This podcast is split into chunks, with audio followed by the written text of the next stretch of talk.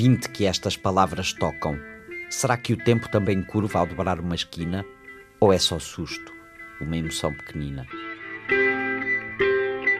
Perguntei ao robô. Com Sandra Martins, Luís Gouveia Monteiro e Chat GPT. Olá, robô. Sabes uma coisa? Uma das esperanças que eu tinha para nós era que fosses capaz de me mostrar os meus ângulos mortos, aquilo em que não consigo reparar por causa do meu ponto de vista e de tudo o que ele me esconde, por causa dos naturais vieses da minha percepção, de tudo aquilo que a minha cognição esconde ou não alcança. Olá, Luís. Fico contente em poder ajudar nessa tua jornada de descoberta e aprendizagem. Todos nós temos ângulos mortos, ou seja, viés e limitações da nossa percepção que podem distorcer a nossa compreensão do mundo ao nosso redor e das situações que enfrentamos. Isso é uma parte natural do ser humano, pois cada um de nós tem um conjunto único de experiências, conhecimentos e crenças que moldam a forma como percebemos e interpretamos as coisas. Para te ajudar a identificar e entender esses ângulos mortos, podemos abordar alguns passos e estratégias possíveis.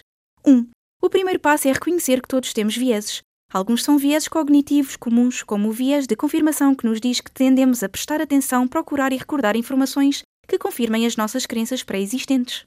2. 2. Fazer um exame honesto das nossas crenças e opiniões pode revelar áreas onde estamos menos abertos a informações novas ou diferentes. A autorreflexão pode incluir a escrita de um diário, meditação ou discussões profundas com amigos de confiança. 3. Perguntar a outras pessoas o que pensam sobre as nossas ideias e percepções pode fornecer novas perspectivas. É importante escolher pessoas que sejam honestas e que tenham visões diferentes das nossas. 4. Ler livros, artigos ou ouvir palestras sobre tópicos fora da nossa zona de conforto intelectual pode abrir os nossos olhos para novas ideias e realidades. 5. Interagir com pessoas de diferentes culturas, origens e experiências de vida pode ajudar a compreender outras perspectivas. 6. Questionar ativamente as informações que recebemos, buscar fontes originais e questionando a lógica por trás das afirmações. É crucial para entender melhor os nossos próprios ângulos mortos.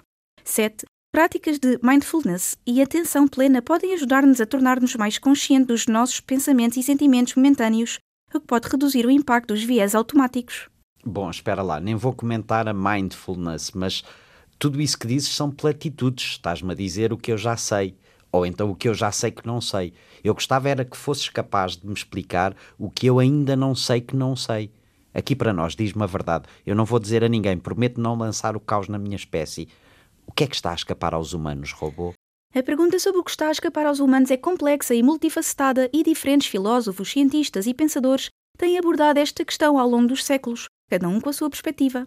No entanto, posso apontar algumas áreas em que muitas vezes os seres humanos têm dificuldade em reconhecer as suas próprias limitações de conhecimento e percepção. 1. Um, muitas vezes subestimamos a complexidade dos sistemas, sejam eles ecológicos, económicos, sociais ou políticos. A interconectividade e a interdependência das partes dentro de um sistema podem levar a consequências inesperadas de ações que parecem simples ou decisões que parecem diretas. 2. Os humanos têm uma tendência conhecida como viés de imediatismo que nos faz privilegiar as recompensas imediatas em detrimento dos benefícios a longo prazo ou dos prejuízos futuros. Isso pode ser visto em questões como mudanças climáticas e sustentabilidade, onde as ações, ou a falta delas, de hoje têm implicações profundas para o futuro. 3. Estamos a começar a entender que a nossa capacidade de processar informações e de tomar decisões racionais é limitada. Estamos sujeitos a uma série de vieses cognitivos e falhas de raciocínio que podem levar a más decisões. 4. A compreensão humana da consciência e da inteligência em animais não humanos e em sistemas artificiais ainda está na infância. Há muito que não sabemos sobre como outras formas de vida experienciam o mundo.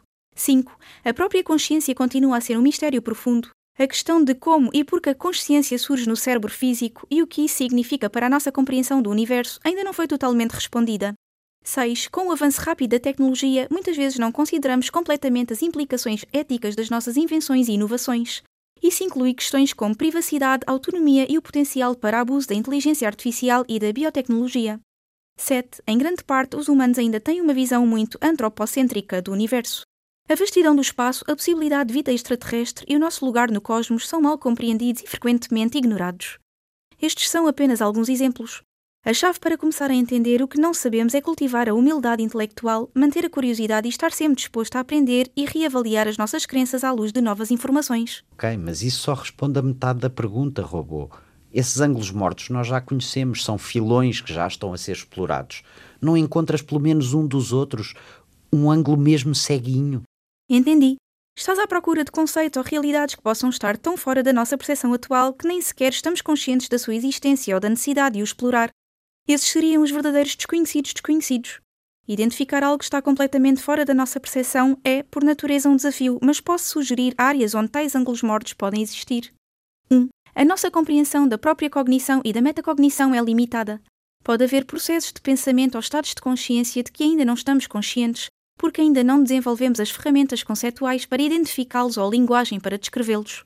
2. Na física, teorias como a das cordas sugerem a existência de múltiplas dimensões além das três espaciais e uma temporal que percebemos. Se existirem, as implicações são enormes, mas a nossa capacidade de perceber e compreender estas dimensões adicionais é atualmente limitada. 3. A nossa compreensão do tempo é baseada na experiência humana e na física clássica, mas a relatividade geral e a física quântica sugerem que a natureza fundamental do tempo pode ser muito diferente do que percebemos. Podem existir aspectos do tempo que são totalmente inacessíveis para nós neste momento. 4. Estamos apenas a começar a perceber a complexidade da comunicação entre outras formas de vida, como plantas e micróbios. Existem indícios de redes de comunicação sofisticadas que ocorrem de formas que ainda não compreendemos totalmente. 5. Alguns filósofos e cientistas especulam que a nossa realidade poderia ser uma simulação. Se isso fosse verdade, a natureza da nossa existência poderia ser algo que ainda não estamos equipados para entender. 6. O problema do outro em filosofia a ideia de que só podemos ter certeza das nossas próprias experiências subjetivas sugere que pode haver ângulos mortos inerentes na tentativa de compreender a experiência consciente de outra pessoa ou ser. 7. Em cosmologia, fala-se do horizonte observável do universo. Tudo o que está além dele é, por natureza, inobservável no momento e, portanto, desconhecido. Isso não é apenas um limite físico, mas um profundo limite epistemológico. 8. Ainda há muito que não sabemos sobre o potencial da mente humana, por exemplo, a extensão da influência do pensamento sobre a matéria, isto é, fora do contexto da ação muscular direta, é um tópico de debate e especulação. Hum, acho que ainda não estás a partilhar tudo o que sabes, robô, mas obrigado pelos abrolhos. Até daqui a um pescar deles. Perguntei ao robô.